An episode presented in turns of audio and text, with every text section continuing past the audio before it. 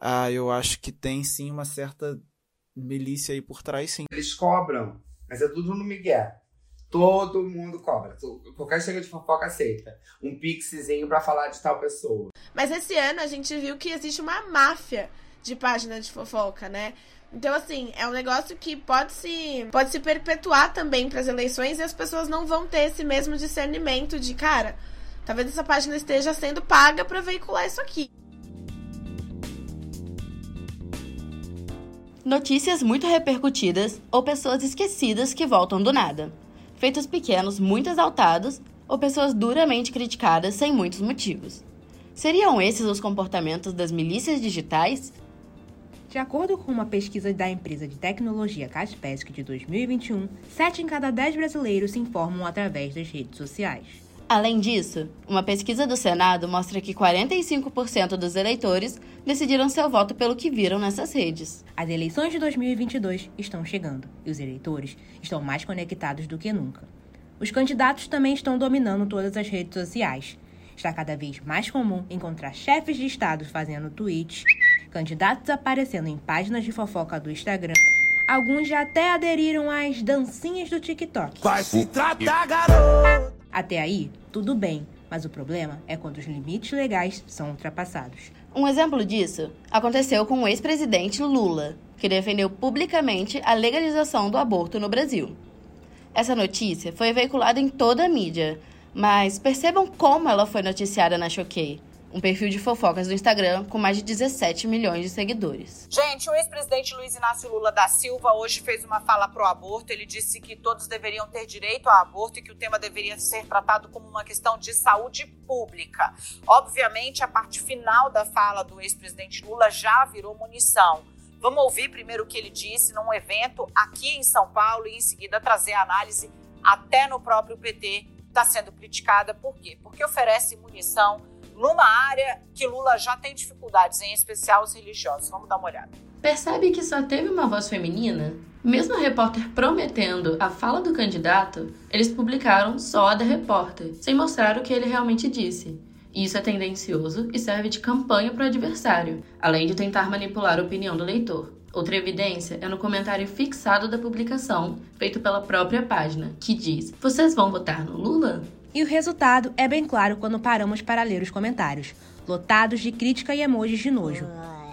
Você sabe o que são milícias digitais? Será que as notícias que a gente vê na internet são realmente relevantes? E qual é o impacto disso em um ano eleitoral? Para esclarecer sobre tudo isso, convidamos a pesquisadora Tayane Guimarães e a especialista em marketing político Luana Macedo.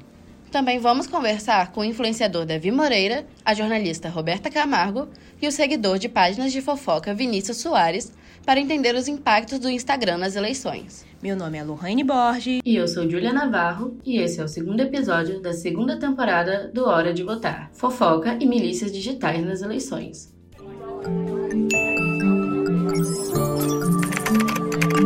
Hora de votar.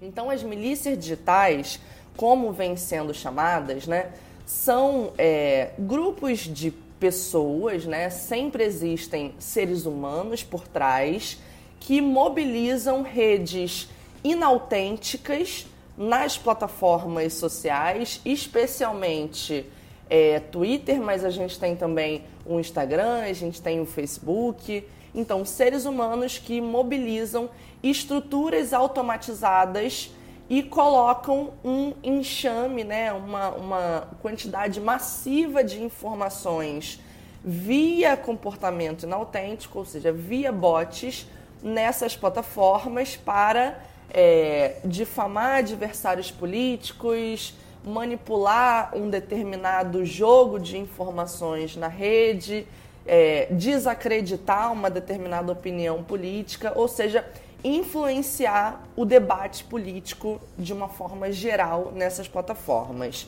Essa que você acabou de ouvir é a Tayane Guimarães, uma pesquisadora sobre milícias digitais.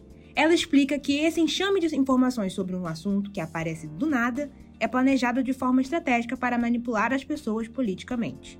Mas não se engane pensando que isso é uma coisa nova. A manipulação nas eleições já acontece há muito tempo, e os profissionais de comunicação percebem esse movimento em vários âmbitos.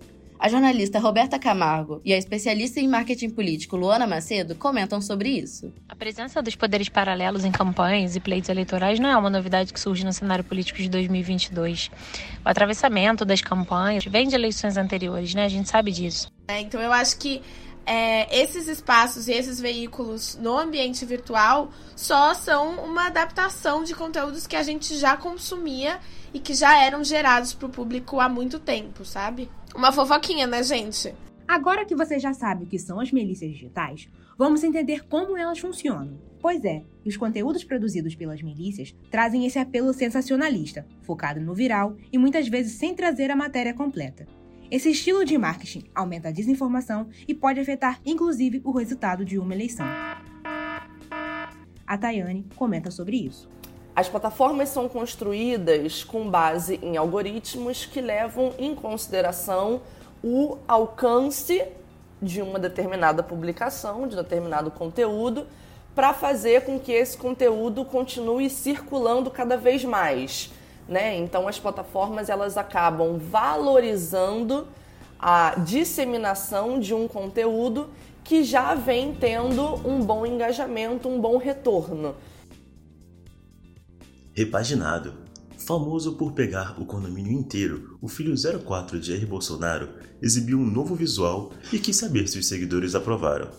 O que vocês acharam? Fariam? Essa foi a legenda que o perfil Notícia Diária publicou em seu Instagram, junto com uma foto do Renan Bolsonaro. Essa notícia parece inofensiva, mas será que ela foi parar aí de forma orgânica? Sabemos que o Instagram é uma das redes sociais mais usadas hoje em dia.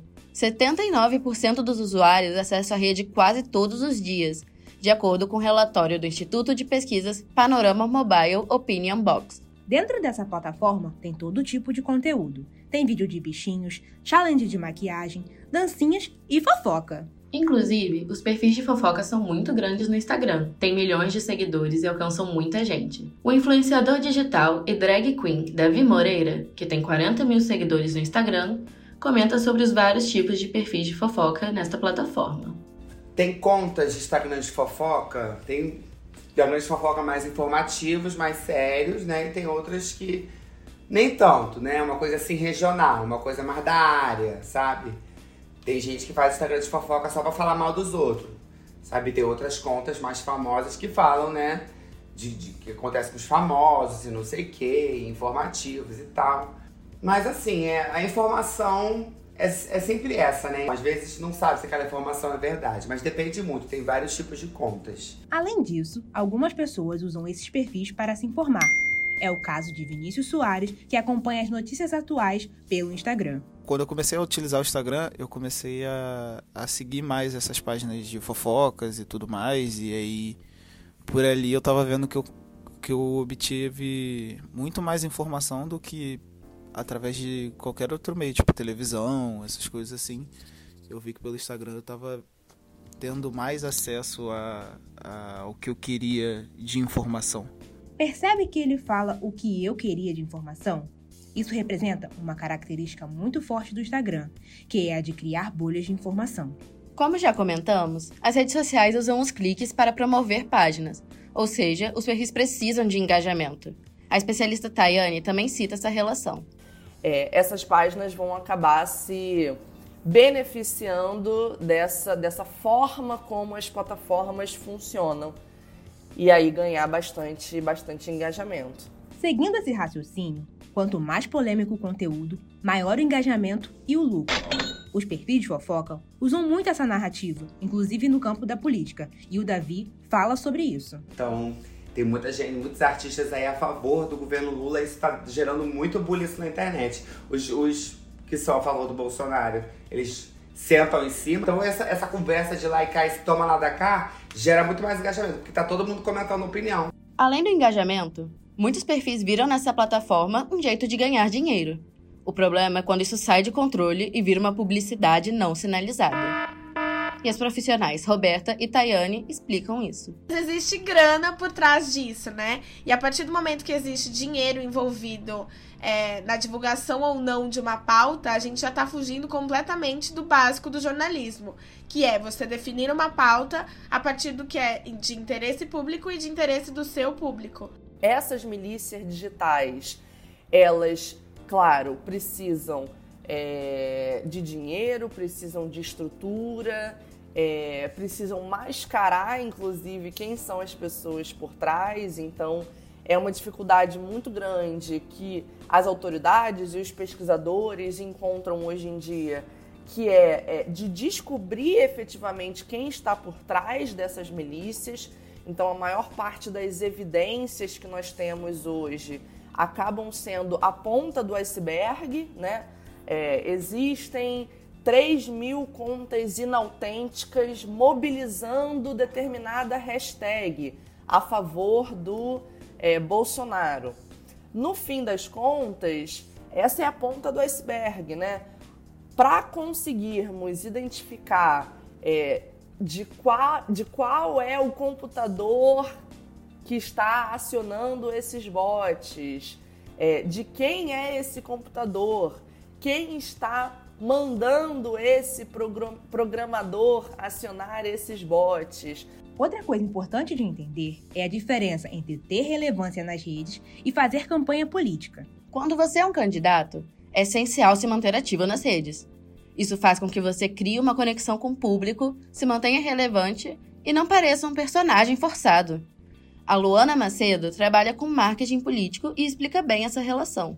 Uma coisa é verdade, não dá para o político sumir e reaparecer apenas no período eleitoral. É óbvio que o eleitor vai se incomodar instantaneamente. A construção de relação com o grupo, se já existir um ou se estiver sendo montado, precisa ser frequente e, e contínua. É mais natural, a política tem que ser voltada para o benefício coletivo, para impactar positivamente a vida do maior número de pessoas com políticas públicas efetivas. Que o candidato tem que se manter relevante, todo mundo sabe. Mas como fazer isso de uma forma correta?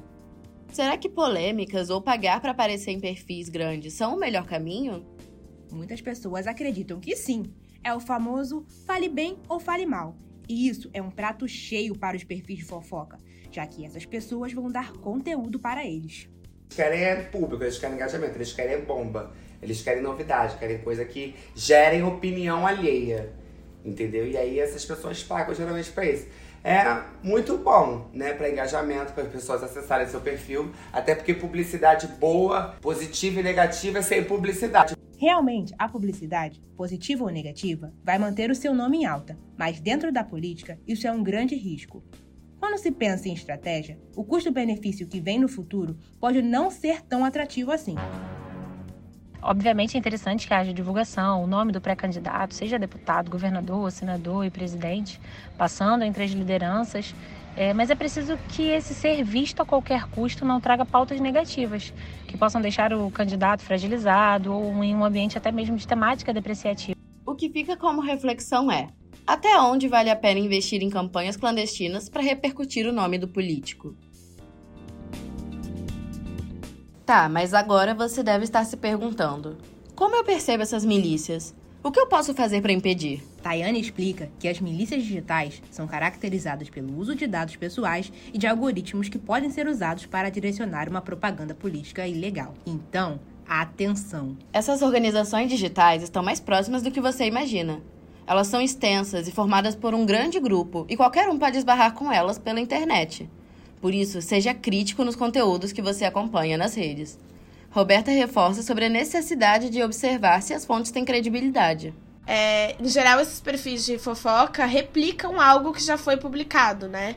Ou tipo, ah, segundo fontes, ninguém sabe qual é a fonte.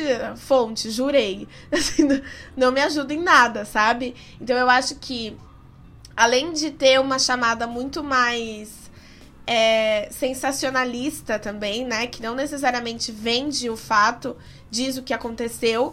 É, o que diferencia, além de apuração, é credibilidade. Então a BBC precisa ser vista com muito mais credibilidade do que o Choqueia é visto, entendeu? E aí isso parte de nós também, de como a gente entende o impacto de uma notícia. Pois é, entendeu como é importante a gente escolher nossas fontes? Agora, sempre que você for ler uma notícia em algum perfil do Instagram, Twitter ou até num portal, se pergunte sobre a credibilidade dela. Será que essa notícia foi publicada da forma mais profissional possível? Mas uma coisa é fato. Apesar de nós, como audiência, termos um papel importante na fiscalização, isso não tem que vir só da gente, né? A Tayane aponta o papel das plataformas nisso tudo. Eu acho que existem várias estratégias que precisam ser implementadas por vários atores, né? Então, é, as plataformas, elas têm dois caminhos de, de atuação, né? Um que é, dois não, três, na verdade. Um que é, é um trabalho constante de análise do comportamento nessas plataformas, então, a análise de conteúdo, a remoção de conteúdo por si só, ela vai esbarrar em várias questões legais, por exemplo, né? As plataformas, elas não são, por exemplo, obrigadas a remover conteúdo antes delas serem juridicamente acionadas. Como usuário, você também pode combater os conteúdos da internet denunciando esses tipos de publicação com a ferramenta disponibilizada pela plataforma. A Tayane sustenta que só a remoção de conteúdo pode não ser a solução. A saída para ela é pressionar as plataformas para que monitorem o comportamento dos usuários para evitar abusos. Porque se a gente deixar que as plataformas saiam removendo conteúdo à torto e à direita, a gente vai dar muito poder para um ator que já tem muito poder, né? Que são esses big players da tecnologia.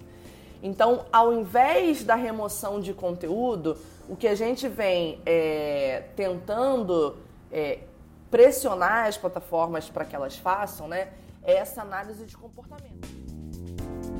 Agora que você já está por dentro do que são as milícias e o problema que elas podem causar à democracia, você pode se perguntar: qual é então o cenário ideal nas redes diante do problema tão complicado? O cenário ideal vai depender, na verdade, da atuação das plataformas e dos seus usuários. A Tayane aponta três ações que poderiam ser feitas pelas organizações para minimizar o impacto das milícias digitais. A primeira é ter análises mais aprofundadas para medir a presença das milícias. A segunda é a diminuição do alcance de publicações com um teor desinformativo para reduzir o engajamento orgânico delas. E a terceira é a regulamentação das redes sociais pelo poder público através de leis. A Roberta, inclusive, fala sobre essas táticas que as redes sociais estão usando atualmente.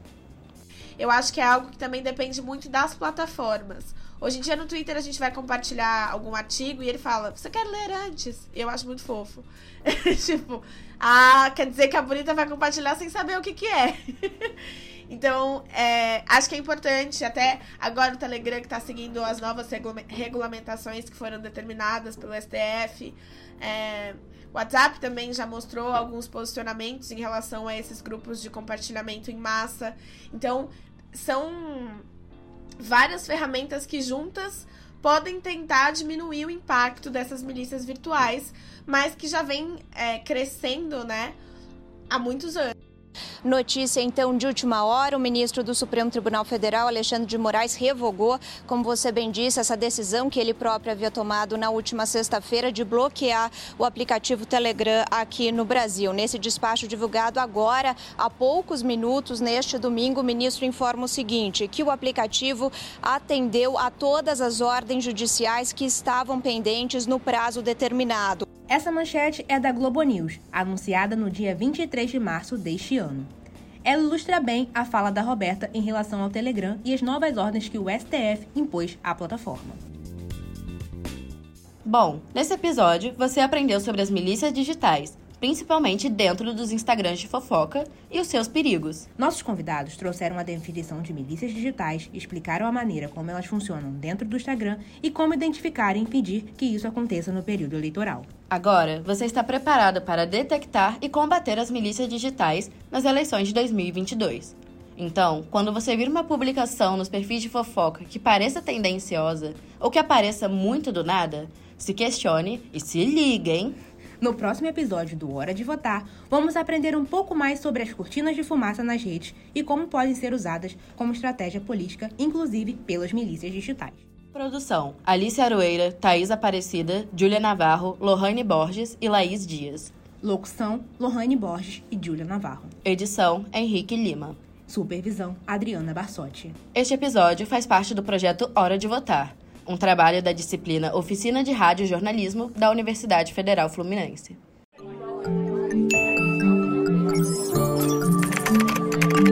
Hora de votar.